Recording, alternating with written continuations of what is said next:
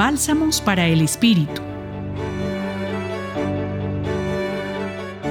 Hoy, el Evangelio tomado de Mateo 9, versículos 14 al 15, nos presenta un diálogo entre Jesús y los discípulos de Juan quienes le preguntaron, ¿por qué tus discípulos no ayunan a menudo?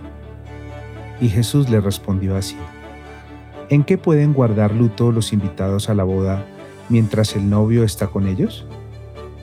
Llegará un día en que se lleven al novio y entonces ayunarán. Puede parecernos una respuesta extraña. Sin embargo, como siempre, Jesús con palabras sabias y ejemplos enseñaba y daba su mensaje de buena nueva. Él nos propone una nueva manera de vivir junto con Él de mucho más cercanía, más íntimamente.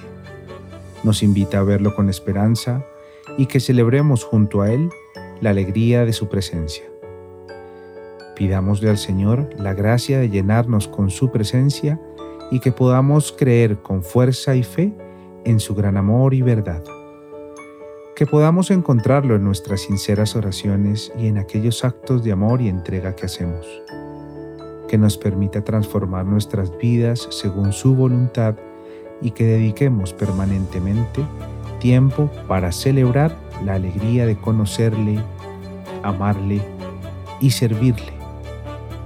Compartió contigo Gustavo Adolfo Espinel Barreto para el Centro Pastoral San Francisco Javier de la Pontificia Universidad Javeriana. Bálsamos para el Espíritu.